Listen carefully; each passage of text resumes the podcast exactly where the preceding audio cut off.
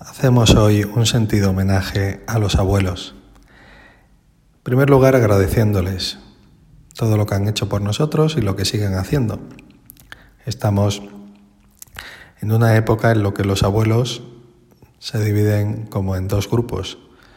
En primer lugar, aquellos que, como se dice vulgarmente, están sobreexplotados y que después de haber cuidado a sus hijos, eh, haber tenido que trabajar, sacarlos adelante, pues ahora, con estos horarios laborales que hay, en la que el padre y la madre trabajan mañana y tarde, pues están también día a día cuidando de los nietos o disponibles ¿no? para todo tipo de tareas, de favores que tengan que ver con, con la familia.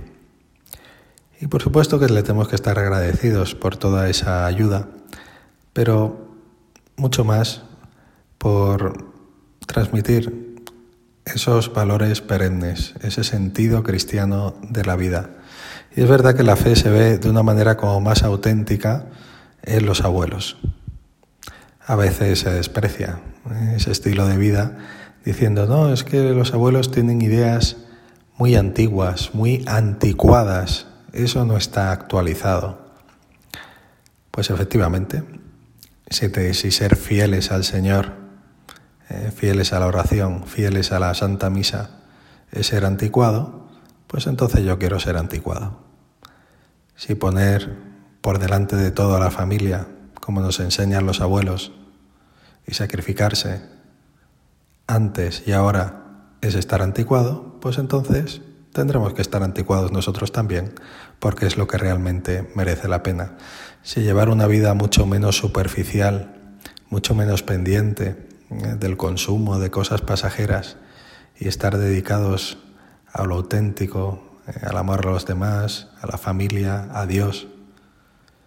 Si eso es propio de gente antigua, pues entonces tendremos que tener esos deseos de ser antiguos nosotros también. Porque sucede que igual que ese mueble que encuentras en una tienda de antigüedades que tiene mucho tiempo, pero es un mueble bueno, es un mueble de calidad, es un mueble que sirve. Mientras que otros muebles modernos eh, que hacen a bajo coste, pues ni son tan bonitos ni realmente van a durar demasiado. Pues agradezcamos esa transmisión de la fe de los abuelos. Siempre yo ya me voy dando cuenta de que hay como un truco en cada conversión, cuando alguien cuenta su vocación, su conversión a la fe, y dice, bueno, pues fue gracias a un amigo, fue gracias a esta adoración que estuve, o a esta, lo que sea, ¿no? Esta actividad que tuve, pero te das cuenta de que no. Dice, pero esa persona muchas veces cuenta ya, pero yo me acuerdo que mi abuela siempre estuvo rezando por mí. Y eso, esa oración de fondo de los abuelos, esa oración ininterrumpida, pues es la que verdaderamente da fruto. Por eso, Señor, eh, en este día tenemos que valorar muchísimo lo que realmente merece la pena y eso nos, lo van mostrando como un faro que va brillando en la oscuridad, precisamente nuestros abuelos.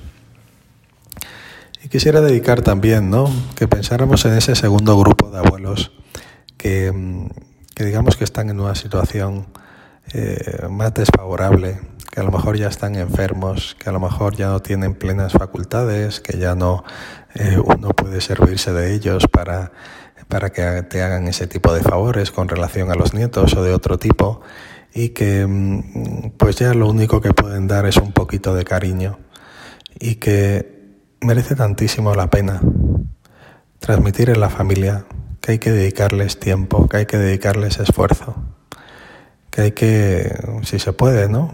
vivir con ellos, tenerlos en casa, o si por circunstancias eso no es posible, tienen que estar en una residencia, dedicar muchísimo tiempo a visitarles, estar con ellos, no dejarles solos, porque ellos no te han dejado solo nunca.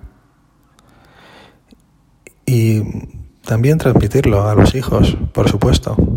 Recuerdo, ¿no? Esa familia que los fines de semana pues se turnaban, dos hermanas, para visitar al abuelo que se había quedado viudo y que el fin de semana pues no estaba la chica que le cuidaba normalmente.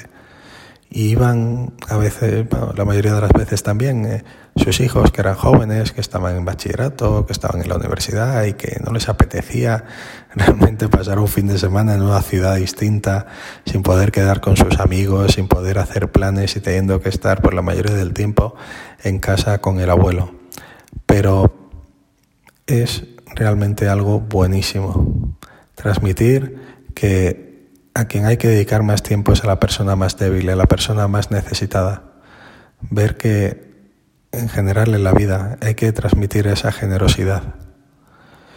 Y no solo por egoísmo, porque no hay que ser muy inteligente para ver que uno recoge lo que siembra y que al final, lógicamente, tus hijos te tratarán como han visto que tú has querido y que has cuidado de tus padres.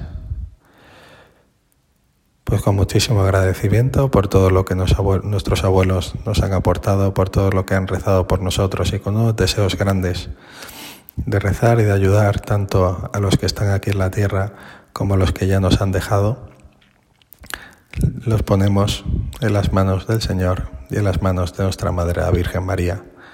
Cuida siempre de nuestros queridos abuelos.